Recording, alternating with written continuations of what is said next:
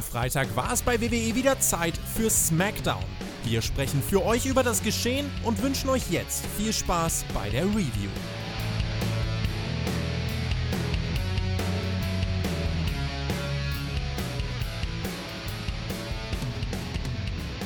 Kofferwoche bei WWE geht weiter. Mit SmackDown gab es jetzt die letzte Show vor der Money in the Bank Großveranstaltung am Sonntag.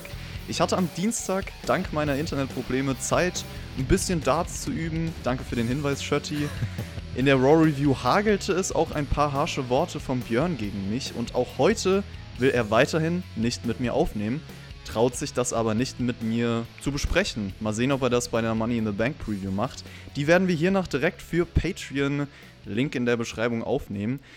Da war aber auch nur bereit, wenn wir zu dritt aufnehmen. Und der dritte im Bunde wird der Tobi sein. Ich begrüße dich aber erstmal für SmackDown jetzt. Alles klar bei dir? Ja, ich als Streitschlichter, ich bin da natürlich äh, in der perfekten Rolle und werde mal gucken, ob ich euch da gleich wieder auf Patreon zusammenführen kann. Ja, wir werden äh, sprechen über Money in the Bank und äh, über das, was wir erwarten, wen wir uns da als Sieger vorstellen können. Äh, also wer da Bock drauf hat, ähm, könnt ihr mal rüberschauen. Ihr bekommt dann übrigens auch nicht nur die Preview, sondern ihr bekommt äh, insgesamt, ich glaube, Zugriff auf über 650 äh, Podcasts und, und alles Mögliche. Äh, also insofern, äh, wer da Bock drauf hat, gleich Money in the Bank Preview weiterhören. Äh, Patreon ist the place to go. Tobi, du bist ja unser Zahlenmann hier bei Spotfight. Und ich glaube, da kommen wir nicht drum herum, kurz mal über die Raw-Ratings dieser Woche zu sprechen. Bei Hauptkampf morgen wirst du das bestimmt noch mal genauer aufgreifen. Auf jeden Fall wurde die letzte Raw-Show im Schnitt von 1,69 Millionen Zuschauern verfolgt. Damit ist es offiziell das niedrigste Rating der Geschichte von Raw. Die dritte Stunde verfolgten 1,56 Millionen Menschen. War das so zu erwarten, Tobi? Ich muss sagen, tatsächlich, äh, dass die Ratings so schnell, so drastisch fallen, das haben auch die größten Skeptiker Klammer auf, ich, Klammer zu, nicht erwartet. Äh, wenn wir auf die drei Stunden schauen, in der ersten Stunde haben 1,8 Millionen eingeschaltet, zweite Stunde 1,69. Das war die niedrigste zweite Stunde aller, äh, aller Zeiten. Und die dritte Stunde 1,56 Millionen. Niedrigste dritte Stunde und grundsätzlich schwächste TV-Stunde aller Zeiten in der Geschichte von Raw. Und dazu kommt, wie jetzt dann sich herausgestellt hat, und äh, die Leute werden mich hassen dafür, dass ich das einfach nur diese Zahl sage, AEW hat Raw in der Zielgruppe 18 bis 34 geschlagen. Das ist nicht die Hauptdemografie 18 bis 49, aber es ist eine Unterdemografie. Erstmals gelang es AEW, äh, eine Main-Roster-WWE-Show, beziehungsweise Raw halt hier in dem, äh, in diesem Sinne zu schlagen. Und äh, das hat ein Geschmäckle und äh, ist, finde ich, ja, man sollte es nicht überbewerten. Äh, auf jeden Fall sollte man das lassen. Ähm, aber wenn man sich einfach mal anschaut, ich habe nämlich im, äh, im Hauptkampf habe ich äh, unter anderem über diesen Quotenabsturz äh, gesprochen. Die Ausgabe wird morgen hier auf YouTube kommen. Heute Abend übrigens schon auf Patreon. und dort haben wir so ein paar Werte aufgestellt. Raw hat jetzt, wenn man mal das Ganze vergleicht mit den Werten seit Ende Februar, hat Raw 25% an Zuschauern verloren und in der Hauptzielgruppe 35 Prozent. Nur ein Vergleich: AW hat in der Hauptzielgruppe 10 Prozent verloren. Ja, also es ist halt schon deutlich, dass da äh, der Drop ganz groß ist. Aber auch das ist wichtig. Man muss fair sein und einordnen. Raw geht drei Stunden. Bei Raw gibt es gerade viele Gesichter, die sonst nicht da sind. Und der Mania-Bonus fällt weg. Äh, auch das gehört da zur fairen Einordnung. Die Quoten von SmackDown werden, ja, wenn wir fertig sind mit dem Podcast, wahrscheinlich raus sein. Aber es ist die Frage, wann ist WWE am Bottom of the Barrel angekommen? Und äh, ja, wir gucken mal, ob SmackDown da vielleicht jetzt gegensteuern wird mit großer Qualität oder wo sich die letzte Show von Money in the Bank bewegt hat. Ja, Tobi, also wir haben das doch eigentlich besprochen. Du sollst diese drei Wörter nicht sagen, wenn du in der WWE-Review bist. Musste ich da nochmal drauf hinweisen. Die drei Wörter AEW? Die drei Buchstaben. Oh, oh. All Elite Wrestling sind die drei Wörter. Nee, nee, das darf hier eigentlich nicht vorkommen ja, also die ganze Rating-Sache, es, es ist natürlich zurückzuführen auf einen Mix aus den aktuellen Umständen, das darf man nicht vergessen, aber auch aus dem Produkt. Also, ich meine, die Kritik am Produkt ist ja schon lange davor da gewesen, auch das Sinken der Ratings war schon länger davor da. Dazu kommt natürlich, dass ich auch selber merke, ohne Zuschauer würde ich mir wahrscheinlich nicht freiwillig drei Stunden Raw anschauen. Und der Tobi weiß, dass ich viel Wrestling schaue, also das mag schon was heißen. Ja, schwierige Situation. Du hast es schon angesprochen. Wie hat denn SmackDown auf diese Ratings geantwortet? Hat die Show dich vielleicht ein bisschen mehr gespannt gemacht auf Money in the Bank? Das wäre, glaube ich, ein bisschen zu viel formuliert. Ich würde sagen, die Show fing gut an äh, und driftete dann aber immer mehr in das ab, was halt eigentlich jetzt in diesen Tagen bei WWE-Shows eben nicht mehr ganz so viel bringt. Äh, wir werden das jetzt gleich im Laufe der Review erörtern, was ich meine. Genau, alles weitere dann im Verlauf. Und du sagst, es hat gut angefangen. Wir sehen auf jeden Fall Mandy Rose beim Trainieren als Start von SmackDown. Otis will dann so ein bisschen helfen, bekommt ein Küsschen. Ihr bekommt übrigens auch alle ein Küsschen von mir, wenn ihr dieses Video liked, Mua. weil das würde uns sehr helfen. Du bekommst kein Küsschen von mir. Nur mal so. Und, äh, aber so, so, Sonja Deville bekommt vielleicht eins. Äh, zu der schalten wir nämlich als nächstes. Die, sie sagt, sie waren noch nie so bereit in ihrem Leben und Sigler wird genau hier auf sie warten. Und ich muss sagen, ich mag es, wenn man kurz vorm Kampf die Entschlossenheit von beiden sieht, weil dadurch bekommt man die Stimmung einfach noch mehr mit. Es folgte dann das Match Sonja Deville gegen Mandy Rose. Und Tobi, man hat diese Story in den letzten Wochen immer mehr aufgebaut. War das hier der richtige Ort, um das Match zu bringen? Es war die, äh, ich glaube, hier die größte Fehde, die wir gerade bei SmackDown haben. Sie gipfelt in einem Match. Das ist richtig. Dass sie bei SmackDown gipfelt und nicht beim Pay-Per-View, gut, ich meine, man hätte die eigentlich auch beim Pay-Per-View zeigen können, von mir aus. Jetzt hat man sich dazu entschieden, das bei SmackDown zu machen. Ist, finde ich, ist schon okay. Ähm, ich finde es blöd eigentlich, dass es im Opener war. Es war halt eigentlich, äh, das hättest du, finde ich, und ja, stellt mich dafür gerne an die Pranger. Ich hätte das gerne auch im Main Event gesehen tatsächlich, weil eben in diesem Match auch gerade durch diese kleinen Videopakete oder durch diese kleinen Backstage-Interviews eine gewisse Intensität nochmal aufgebaut wurde. Und dieses Match hatte diese Intensität. Und äh, insofern, das war ja eine der rundesten Sachen bei SmackDown tatsächlich. Ja, ich hätte vielleicht auch einen größeren Ort gewählt oder dann auch gesagt, bringt das wenigstens im Main Event. Dann ist aber auf der anderen Seite die Frage, es ist die Go-Home-Show for Money in the Bank und die zwei stehen halt nicht auf der Card. Und ich finde schon, dass bei einer Go-Home-Show dann es der Fall sein sollte, okay, wir wollen auf dem Pay-Per-View hypen. Deswegen darf vielleicht nicht zwei Akteure jetzt in den Main Event stellen, die da gar nicht bei der Show sind. Aber dann hätte man es vielleicht noch mal ein bisschen ziehen können und das halt entweder beim Pay-Per-View bringen oder halt im Main Event von SmackDown nächste Woche, whatever. Ja. Ja, im Endeffekt war es aber auch nur ein Aufbau mit, würde ich sagen. Also es war ein weiteres Puzzleteil in der Story und jetzt kein großer Pfeiler. Ist halt die Frage, ob man das mit diesem Match aufbauen muss. Wir sprechen mal drüber. Das äh, Sonja Deville Attire, muss ich sagen, passt zu ihr. Also wirkt so ein bisschen badass. Und äh, Mandy geht auch am Anfang des Matches direkt auf Sonja los, hat noch diese Bandage durch die Verletzung von letzter Woche. Das hat man schön aufgegriffen.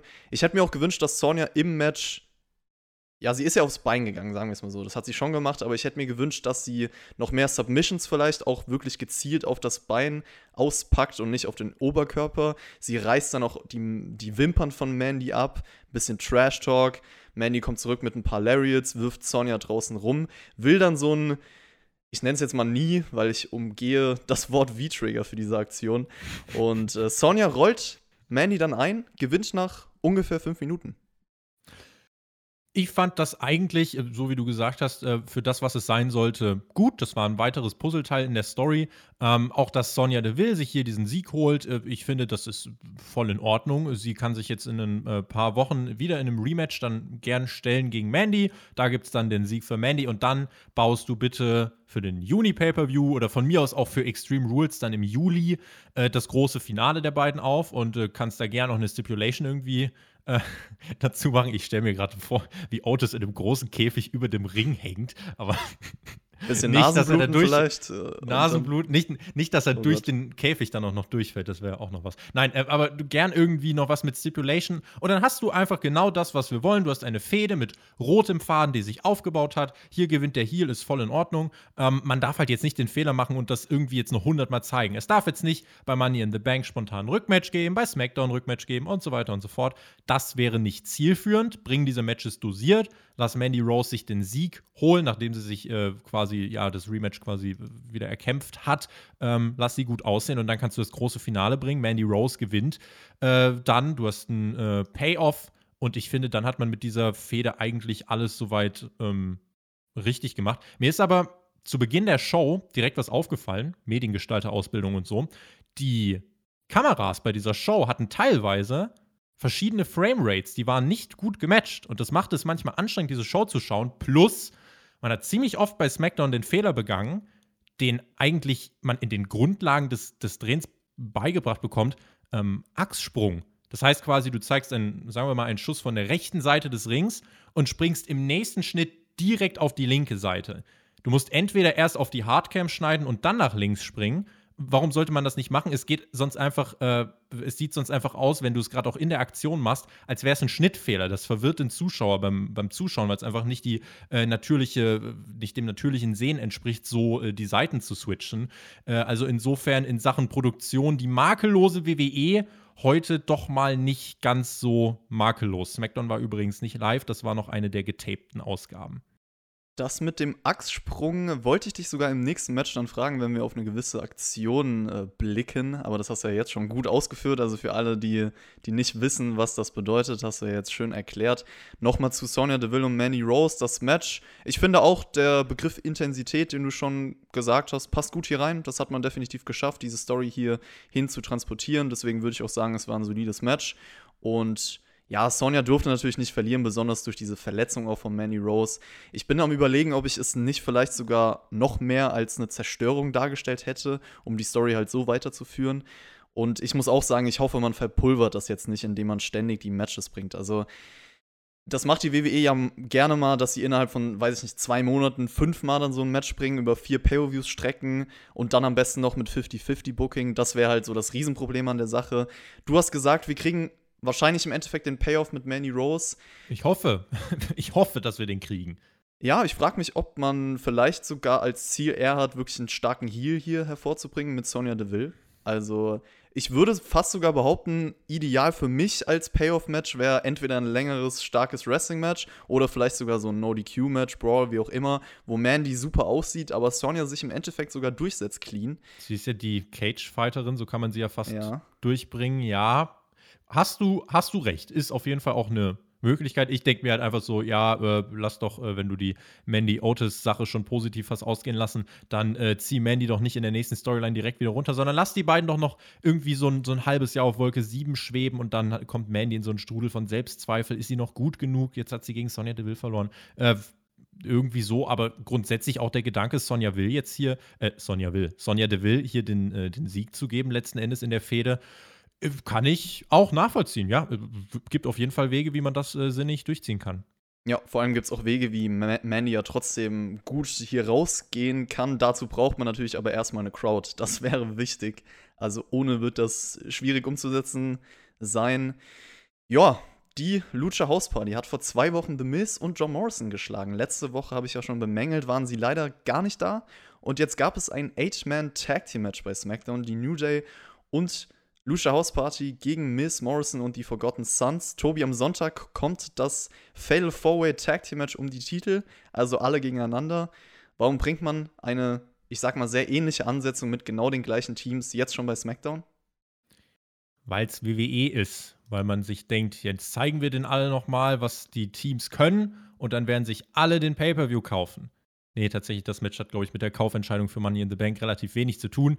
Ähm, ich habe das, glaube ich, letzte Woche schon angesprochen. Ne? Also WWE tut halt jetzt zwei, drei Wochen so, als wären die Tag-Teams wichtig. Wir schauen mal, wie das halt in ein, zwei Monaten ähm, aussieht. Aber ansonsten jetzt dieses Match, du, ich kann dir sagen, äh, das war eigentlich trotzdem äh, für die 18 Minuten, die es ging, also da gab es schon anstrengenderes. Dadurch, dass es halt auch acht Leute waren, es war auch gar nicht so viel Stille. Also es kamen immer mal so ein paar Zwischenrufe vom Apron. Äh, das fand ich eigentlich ähm, ganz cool und äh, ich konnte dann mit diesem Match auch leben, dass das jetzt als Ansetzung vom Pay-per-View, wo alle Teams, die ja beteiligt sind, natürlich nochmal aufeinandertreffen, dass das da eigentlich wenig sinnvoll ist. Da müssen wir nicht drüber streiten, aber es ist halt jetzt bei WWE äh, nichts Neues. Also es ist halt genau der Weg, wie man uns jetzt zeigen will. Schaut euch das Pay-per-View-Match an. Also ich kann ja voll nachvollziehen, wenn man bei Singles-Matches vorher irgendwelche Tag-Team-Matches bringt, wo halt die zwei Beteiligten drinstehen und das halt ab und zu bringt, um das aufzubauen, weil du dann theoretisch auch Grundsteine für diese Match-Story legen kannst, aber genau die gleichen Leute wirklich im selben Match aufeinander stellen, direkt vom Pay-Per-View, muss jetzt nicht wirklich sein. Im Match an sich, du hast es angesprochen, es ging actionreich los, es bricht erstmal großes Chaos aus, alle springen nach draußen. New Day und Lucha House Party, muss man sagen, arbeiten super zusammen, also zeigen auch mehrere Splashs hintereinander.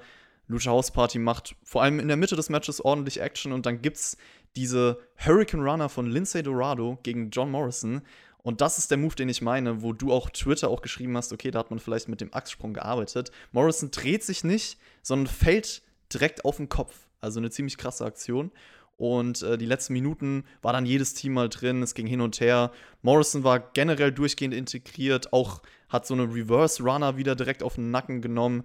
Skull Crushing Finale, Sieg für Miss und Morrison nach fast 20 Minuten. Ich würde auch sagen, unterhaltsames Wrestling-Match, actionreich. Morrison würde ich fast als MVP hier drin bezeichnen, weil der einfach innovative Aktionen rausgehauen hat, cooles Selling, nette Sequenzen, in denen er beteiligt war. Also das Match war schon eines der besseren Dinge bei SmackDown. Ja, und gerade dieser, also dieser Spike Frankensteiner, der hat ja auch, äh, ich fand, der hatte richtig viel Impact gehabt und der war fast ein bisschen verschenkt eigentlich. Seine Aktion, die kannst du so krass eigentlich verkaufen, weil die halt wirklich, die sieht richtig imposant aus, auch wie Morrison die gesellt hat, fand ja, die ich kann richtig, man in einem Match auch, auch größer aufbauen eigentlich theoretisch. Ja, hier ist sie halt nebenbei passiert, das ist so ein bisschen die Kritik daran. Und sie war blöd geschnitten, auch das kommt noch dazu. Ähm, aber auch ne, Lindsay Dorado und, und äh, Gran Metalik, ich finde halt, dass die, dass die beide, die machen eigentlich eine gute Figur und es ist irgendwie schade, die dann hier in diesem Tag-Team-Gerümpel zu sehen, wo du weißt, ja, die werden halt langfristig eigentlich nicht so eine große Rolle spielen. Ähm, und es wäre eigentlich, wenn sie die Tag Team-Titel gewinnen würden, wäre das fast für die Tag Team-Titel, die eh relevant sind, eher fast nochmal ein Downgrade, weil es halt ein Team ist, was jetzt in letzter Zeit so auch nichts weiter gerissen hat. Ähm, und ansonsten, ja, aber das war Popcorn Wrestling, so würde man es dann, denke ich, äh, bezeichnen und war äh, alright. Aber wie gesagt, die Tag Team Division kannst du halt auch jetzt nicht nur durch Matches tragen. Es braucht halt klare Charaktere, es braucht Erzählung, es braucht Entwicklung und es braucht halt auch inhaltsstarke Storylines. Ich kann an dieser Stelle den ähm, Talk is Jericho Podcast mit The Revolt, also Cash Wheeler und Dex Harwood, ähm, besser bekannt als The Revi äh, Revival, den kann ich empfehlen. Das war kein purer WWE-Shoot, sondern das waren viele wirklich auch coole Stories, auch aus NXT-Zeiten rund um Dusty Rhodes. Und es war eine ruhige und sachliche Begründung, warum sie nicht bei WWE bleiben wollten. Also ihnen war quasi das Geld egal. Solange sie ihre Rechnung bezahlen können, reicht ihnen das. Aber sie wollen dem Wrestling was zurückgeben. Aber sie haben bei WWE einfach nicht mehr die Chance gesehen und sie haben es WWE nicht zugetraut, eine ernstzunehmende Tag-Team-Division aufzubauen. Und dann haben sie spätestens da gemerkt, als Strowman mit einem Kind bei WrestleMania den Titel gewann, dass äh, dass es bei WWE einfach keinen Sinn mehr hat. Und dort, wo sie jetzt hingehen, wollen sie quasi zeigen, dass Tag Team Wrestling ein Draw sein kann. Und ja, cooler Podcast. Ja, hat auch die Tag Team Division ganz gut auf den Punkt gebracht. Ähm, Lucha House Party, ich finde auch, sie sind ein cooles Team, haben jetzt hier wieder den Pin kassiert. Ich kann sie natürlich leider nicht als ernstzunehmende Bedrohung für Sonntag wahrnehmen. Anders als vielleicht ein Baron Corbin für das Money in the Bank Ladder Match. Der hat auch bei dieser Show ein Interview gehalten, lästert über jeden Money in the Bank Teilnehmer Besonders Otis hat es ziemlich abbekommen. Das grenzt ja schon fast an Mobbing. Also das kann ich eigentlich nicht dulden. Und er beendet dann seine Worte mit King Money in the Bank. Ich freue mich schon drauf. Ich habe vor SmackDown, muss ich sagen, After the Bell mit Jeff Hardy und Corey Graves gesehen, also zumindest diese 10 Minuten, die WWE auf YouTube hochgeladen hat. Und das war wirklich interessant, weil Jeff Hardy nochmal ganz offen über seine Vergangenheit gesprochen hat, über seine Alkoholprobleme, Drogenprobleme, auch über Meditieren, dass er, ja, das so umsetzt, dass er bei Sturm oder sowas rausgeht, die Arme in die Luft streckt, die Augen zumacht und halt alles fühlt, eins mit der Natur ist. Und ich muss sagen, das bin eins zu eins ich, wenn ich abschalten will. Das hat mich richtig daran erinnert, weil aktuell mit der Situation, man weiß ja, man ist nicht so viel draußen unterwegs und ich versuche trotzdem halt täglich irgendwie alleine mal rauszugehen, eine leere Stelle zu finden, die Augen zuzumachen, Musik ins Ohr zu packen und ich brauche das irgendwie, um mich lebendig zu fühlen. Kommentiert gerne mal, was ihr so macht, um, um vom Alltag abzuschalten. Und Tobi, was bedeutet für dich denn abschalten? Vielleicht in die Welt von SmackDown einzutauchen? Okay, äh, wenn Baron, also wenn du fragst abschalten, wenn, wenn nicht das, wenn Baron Corbin den Money in the Bank Koffer ah, gewinnt, dann see what you ab, did there. Ja. Ja, ja, ja. Aber jetzt mal im Ernst, was, was machst du in deinem Alltag aktuell, um abzuschalten? Ich hab, äh, bin ja mittlerweile wieder in Köln und äh, ich habe mir, ich war zwei Monate bei meinen Eltern und ähm, ich habe eine der Katzen, die eigentlich sowieso mir ist, aber die ich halt, äh, seitdem ich nach Köln gezogen bin, nur sehr selten gesehen habe, halt immer, wenn ich nur zu Hause war, ähm, die habe ich jetzt mitgenommen nach Köln, damit ich hier nicht so viel alleine äh, rumhänge. Und äh, mit der spiele ich. Und dann sitzen wir auf dem Balkon und beobachten Menschen. Und äh, man könnte mich natürlich für einen Psychopath halten, dass ich äh, mit der Katze gerade hier lebe und äh, auch ganz viel Spaß eigentlich habe. Aber nö, ich finde das eigentlich gerade ganz cool. Ähm, und ja, ist, lässt sich gerade eigentlich ganz gut leben. Das Schöne ist ja auch, dass äh, das Wetter einfach geil ist. Das heißt, ich kann mich einfach auf den Balkon setzen, äh, kann irgendwie, keine Ahnung, kann mich ja noch mit einer guten Freundin treffen und halt abends grillen, ja, und das reicht mir. Ist jetzt aber bei mir nicht so wie bei dir, dass ich da irgendwie groß gerade dabei bin, rauszugehen und äh, irgendwelche Spots suche, was eigentlich gut klingt. Ich sollte es, glaube ich, eigentlich tun.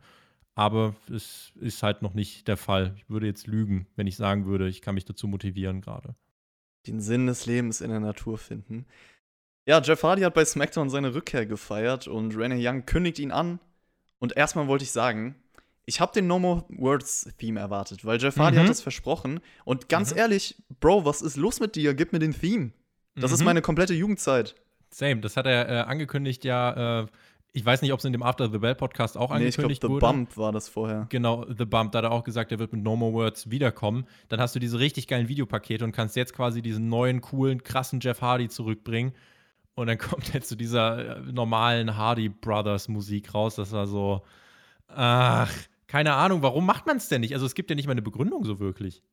Ja, ich weiß auch nicht. Vielleicht wartet man auf einen größeren Moment, aber da frage ich mich dann halt auch, wann. Also theoretisch, wenn er dann bei WrestleMania eine große Entrance hat oder so, dann würde ich es nachvollziehen können, wenn man ihn da dann zurückbringt und das noch Besondere aufziehen möchte. Aber ich weiß halt nicht, ob man das jetzt einfach vergessen hat oder verworfen hat, wie auch immer. Was mir noch aufgefallen ist, äh, er hatte eine rote Halskette an, also dieses rote Hardy-Zeichen. Und früher hat er immer so eine grüne oder lilane Kette getragen. Also das ist mir detailreich natürlich aufgefallen. Meint dann Change. in seiner. Bitte? Change. Change. Ja, Wind Change. change. Wind of Change. Verstehst du? Wegen Wind und es und, und Whisper zusammen. in the Wind. Guck mal, oh. jetzt ergibt alles einen Sinn. Mhm. Stark. In der Promo meinte er auf jeden Fall, dass jedes Tief, was er hatte, ihn gelehrt hat. Er will jetzt noch stärker zurückkommen. Er kann auch immer noch alle Stimmen hören, obwohl keiner in der Arena ist. Hardy, Hardy, Hardy. Und er möchte auch, dass alle bei ihm sind für seinen letzten WWE-Run. Seamus kommentiert das alles backstage immer wieder. Und Hardy ruft dann auch Seamus heraus, der sofort meint, ah, es ist traurig, Jeff, er interessiert sich dann noch für dich. Ja, du bist zwar eine Legende, aber jeder hat es leid, weil du es eh versaust und auch immer deine zweiten Chancen verhaust. Und wie viele von diesen Comebacks brauchst du eigentlich noch? Jeff dann so kurz, ja, Seamus, also vielleicht solltest du mal selber bei dir überlegen. Und äh, Seamus meint dann, dein nächster Fehler wird eh bald kommen. Ich habe seit meiner Rückkehr alle schwachen Flammen erloschen und so auch deine. Und es gibt dann den Whisper in the Wind von Jeff Hardy im Ring. Die Twist of Fate, der Move wurde tatsächlich auch so benannt. Das war ja letztes Mal noch anders. Ich weiß gar nicht, wie der damals benannt wurde von Michael Cole. Auf jeden Twist Fall ist of Fury. genau, Twist of Fury. Jetzt wieder Twist of Fate. Swanton Bomb hinterher. Seamus hat das gut weggesteckt, also steht sehr schnell wieder auf und ist dann auch fuchsteufelswild am Ende. Das war so ein bisschen ein Problem. Ein anderes Problem, ich muss das jetzt an der Stelle nochmal loswerden und ja, wir haben das schon hundertmal gesagt, aber ich muss es trotzdem nochmal sagen. Hardy kommt da raus und man wartet halt so auf diesen, auf diesen Pop nach diesen ganzen großartigen Videos, die man gezeigt hat, äh, die wirklich top-notch waren und dann kommt er zu seiner Musik heraus. Stille. Nichts. Grillen, Zirpen. Gar nichts. Und es fühlt sich einfach so leer an, weil es leer ist. Und bitte, bitte, bitte, wir wissen nicht, wie lange es jetzt noch dauert, bis Fans wieder am Start sind, nicht am Start sind. Nehmt euch ein gottverdammtes Beispiel an AEW und setzt einfach nur zehn Leute links, zehn Leute rechts hin und lasst die reagieren. Das können Performer sein, das können Fake-Fans sein, das können Mitarbeiter sein, es ist mir scheißegal. Aber bitte, setzt doch irgendwen dahin. Das saugt ein so leer und WWE sagt immer, we want to put smiles on people's faces.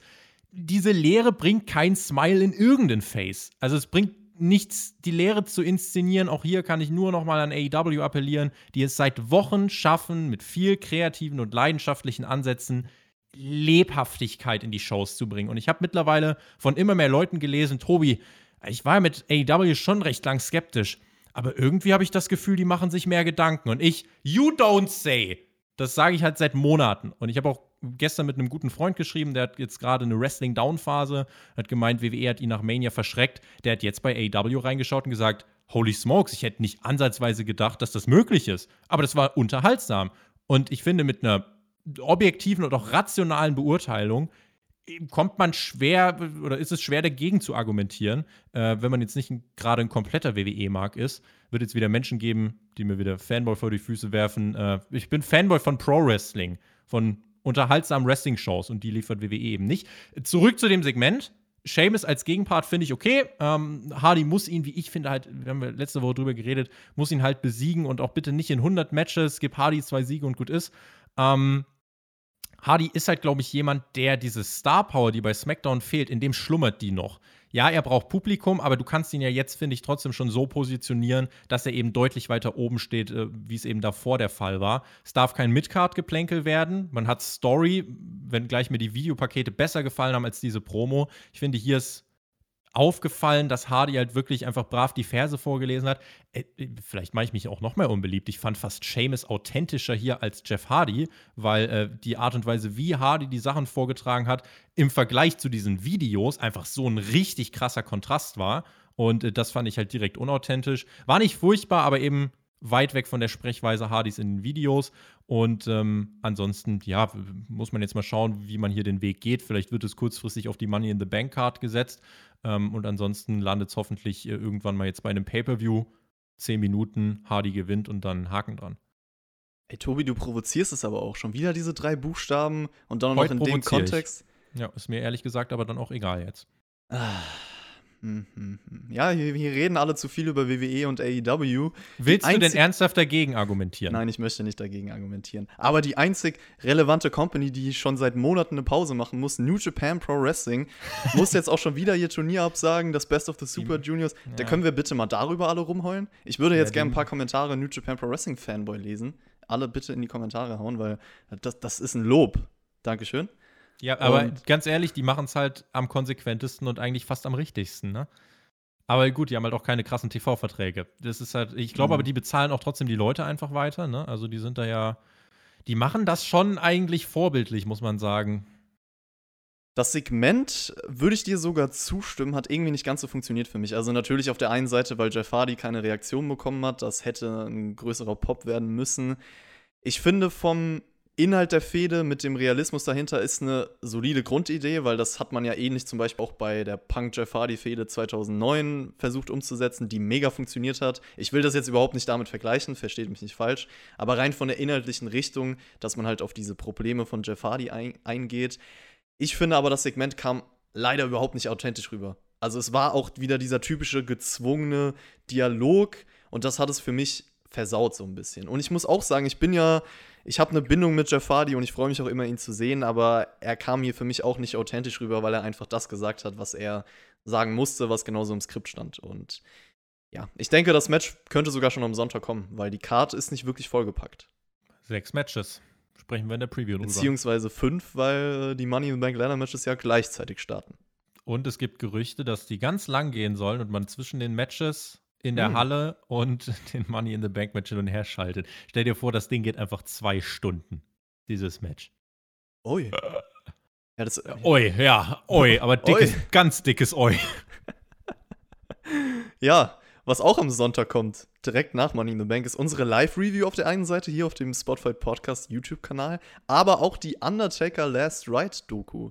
Und die wirft nochmal so einen Blick hinter den Menschen Mark Calloway und bei diesem Charakter ist es natürlich besonders interessant. Also, das wird sich auf jeden Fall gegönnt. Größerer Hype als auf Money in the Bank. Es gab jetzt auf YouTube ein 13-Minuten-Snippet. Ich weiß noch nicht, warum ich bisher erst zu 95% überzeugt bin, weil das ist alles wirklich super gut produziert. Es fühlt sich alles noch ein bisschen nach PR-Move an. Ich weiß nicht genau warum. Ich glaube aber, nachdem ich die Doku 20 Minuten gesehen habe, verwerfe ich alles und bin total mhm. im Taker-Fanboy-Modus und werde es lieben. Braun und Bray Wyatt gingen bei SmackDown face to face und äh, Braun steht erstmal im Ring, meint dann direkt, ja, ich habe zwar mit der Wyatt Family debütiert, aber Bray hat mich nicht erschaffen, er hatte Angst vor mir und äh, die sollte er jetzt noch mehr haben. Sag mir die Sachen ins Gesicht und spiel keine Spiele, verdammt. Und Bray Wyatt kommt dann gut gelaunt mit seiner gute Laune Musik raus und meint dann, du hättest eigentlich nur Entschuldigung sagen müssen. Ich weiß, was du tun wirst. Ich bin dein Erschaffer. Braun, dann, du weißt gar nichts. Doch, Braun, du musst nur nach Hause kommen. Ich kann dir zeigen, wie man besonders sein kann. Das Einzige, was dir im Weg steht, ist dieser Universal Title.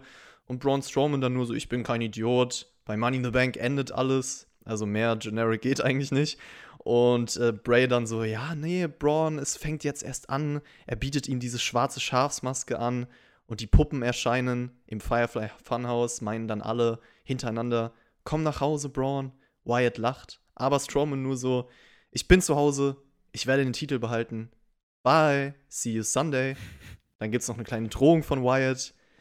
Ich hab's versucht, Braun. Ich hab's versucht. Schöne Intonation, fand ich. Hat mir gefallen. Ähm, aber die Gegensätze sind gut durchgekommen. Ich finde Bray Wyatt, der geht halt in seinem Charakter total auf und äh, du merkst richtig, der legt da richtig viel rein und, und ist da authentisch und ist so dieser leicht psychopathisch abgedrehte Typ und steht da Braun Strowman gegenüber und Braun Strowman ist der Big Man. Ich hab keine Angst. Und dann hat er auf einmal doch ein bisschen Angst. Ähm, eine Sache, das ist aber ein formales Ding. Warum haben eigentlich beide Mikrofone in der Hand, wenn sie sich gegenüberstehen? Hören sie sich nicht? Also, das verstehe ich jetzt nicht so ganz. Ähm, und ansonsten, White am Mikro ist halt gut und Strowman am Mikro ist halt, äh, ist halt so der, der WWE Promo-Guy. Also alles, was Wyatt an Charisma am Mike versprüht, das fehlt Strowman meiner Meinung nach. Der ist halt besser, mhm. wenn er einfach Power-Moves im Ring zeigt und nicht versucht, tough zu talken. Und spätestens ab dann, wo die Figuren aus dem Funhouse mit zugeschaltet wurden, die Musik einsetzte, zwischen Maske, Gesichtsausdrücken von Strowman und diesen äh, Firefly Funhouse-Tieren hin und her geschalten wurde, das war so der Punkt, da habe ich es dann irgendwie leider nicht mehr ernst nehmen können, weil Strowmans Gesichtsausdruck äh, irgendwie auch nicht gut geschauspielert war muss ich leider ab der Stelle sagen, ab da war es auch kein gutes Segment mehr für mich. Ich verstehe, wo man hin wollte damit, aber es hat für mich irgendwie nicht funktioniert.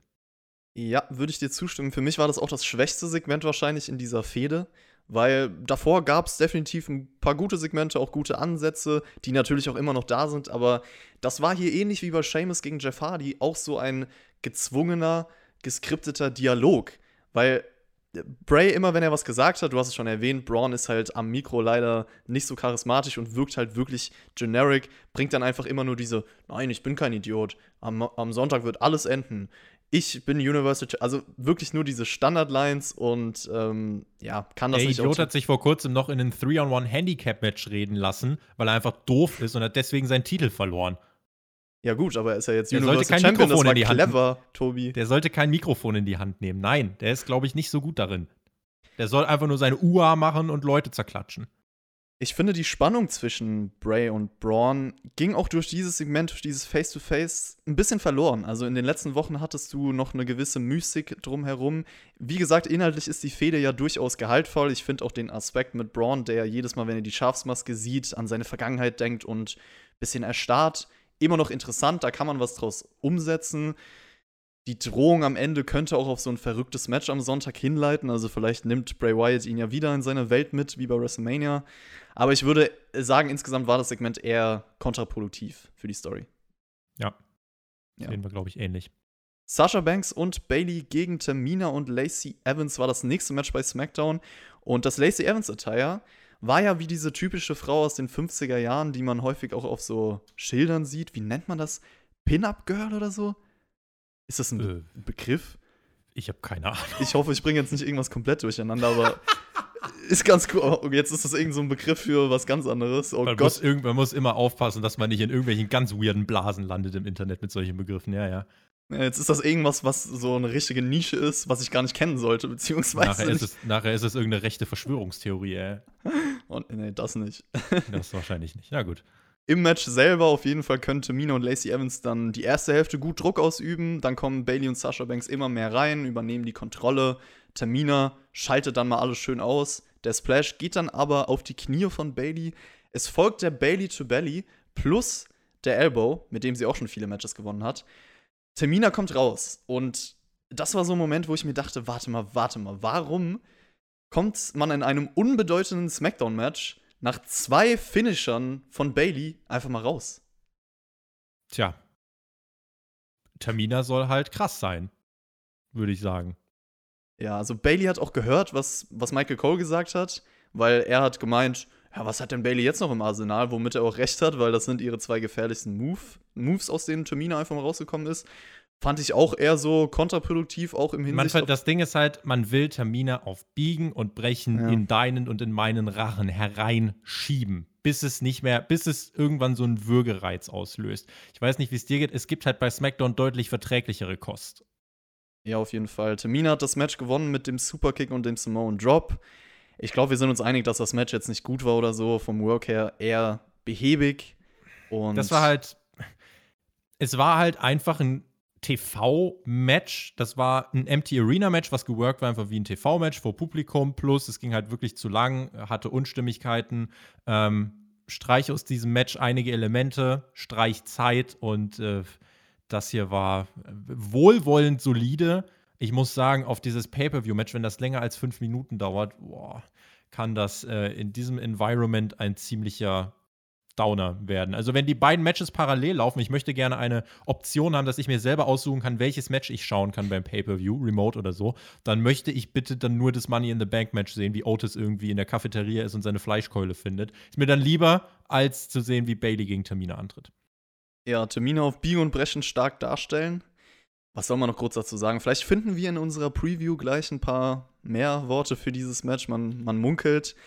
Wir bekommen dann schon mal eine kleine Tour, einen kleinen Vorgeschmack durch das WWE Headquarter. Und ihr habt auch letzte Woche schön kommentiert, was alles in Vince McMahons Büro rumliegen könnte. Ich will mal zwei davon vorlesen, weil der Lars J. schreibt, in einer Folie luftdicht, ver luftdicht verpackt alle jemals ausgezogenen Unterwäscheteile der ehemaligen Divas aus den Braun Pennies Matches. Durchaus wow. möglich. Durchaus ich hoffe, möglich. Jerry Lawler findet das Büro nicht. Jesus Christ. Jerry Lawler ist direkt daneben und hat den Rest. Mhm. Der hat auch noch ein eigenes Büro, der hat eine eigene Abstellkammer für Panties. Nobody ist der Größte, schreibt dann auch noch Entlassungspapiere. Uff, der hat wehgetan. Ja, Aha. und generell sieht alles im Headquarter, was man jetzt so gezeigt hat, sehr modern aus und auch teuer. Ich denke auch, man wird sich durch die ganzen Räume durchkämpfen, ne? Es wird auch Essen fliegen, glaube ich. Es wird bestimmt auch was kaputt gehen. Ja, das ist alles Sachen. Wir gehen in der Preview mal durch, was man da macht und so. Äh, ich. Hm. Ja, ja. Camilla und Dana Brooke hatten dann ein kleines Interview backstage, reden über das Money in the Bank Ladder Match. Beide stehen drin. Wer zuschaut die ganze Zeit bei SmackDown ist der Hacker. Er zeigt auch so eine Voicemail, die so ein bisschen verschlüsselt war und meint am Ende immer noch, ja, die Wahrheit wird ans Licht kommen.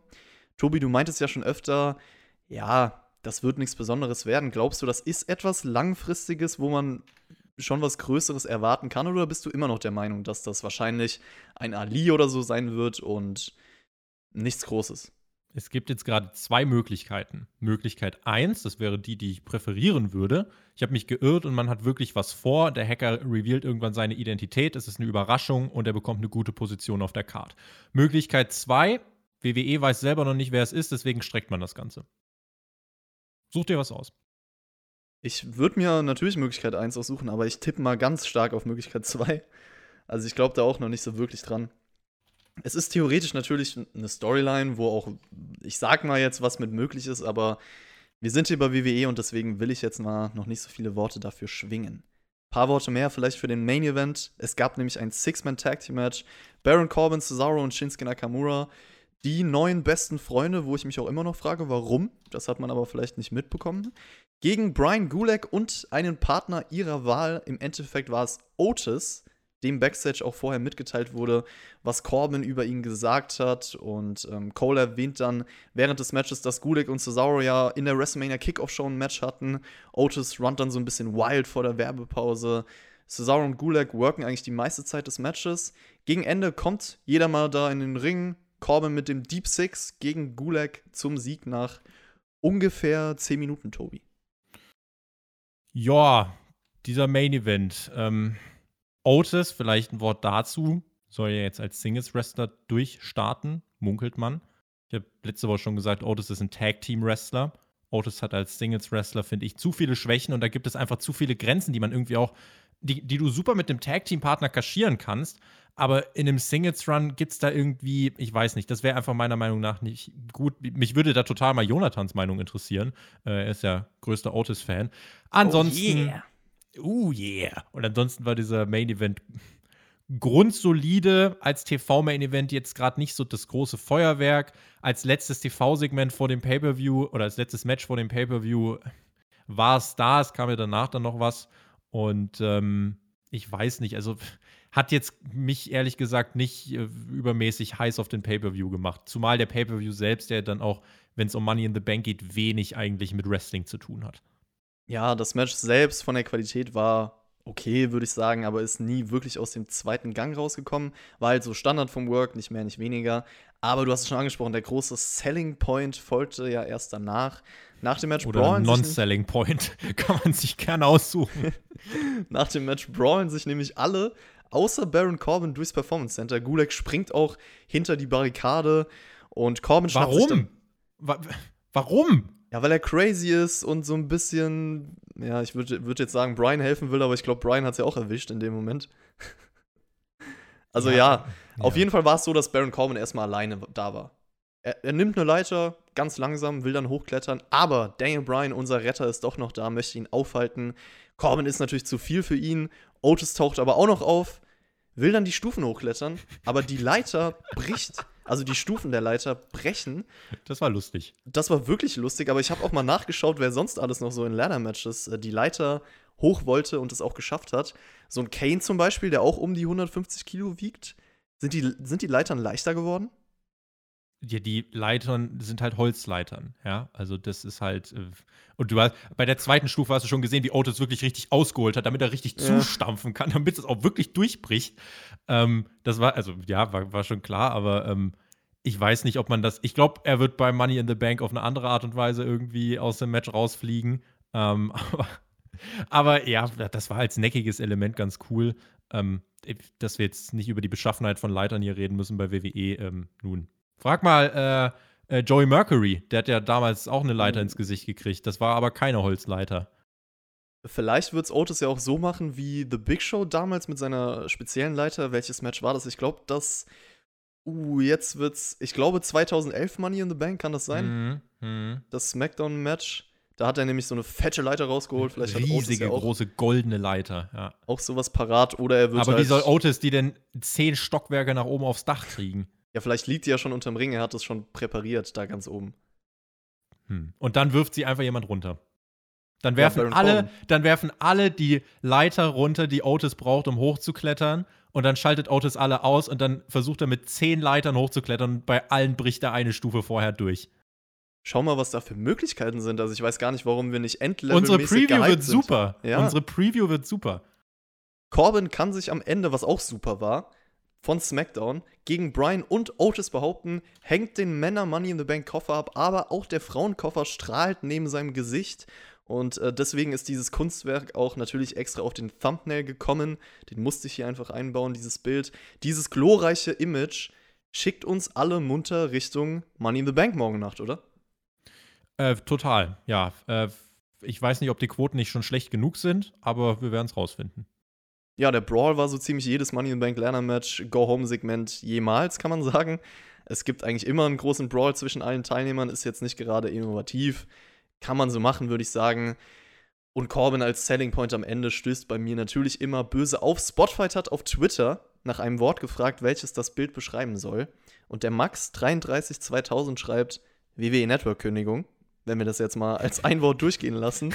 WWE-Network-Kündigung. Genau. Also alle Antworten waren eigentlich ziemlich negativ, kann man sagen. Apropos, Delete! Delete! apropos delete. folgt uns allen gerne auf Twitter. Sowohl Spotfight als auch dem Tobi, dem Jonathan, Mac, TJ, Shaggy, Björn. Alles in der Beschreibung. Alles Ihr müsst in der mal echt in die Beschreibung. Beschreibung gucken. Die ist so vollgepackt mit so vielen bunten Links zu Seiten, die ihr vielleicht noch gar nicht kennt.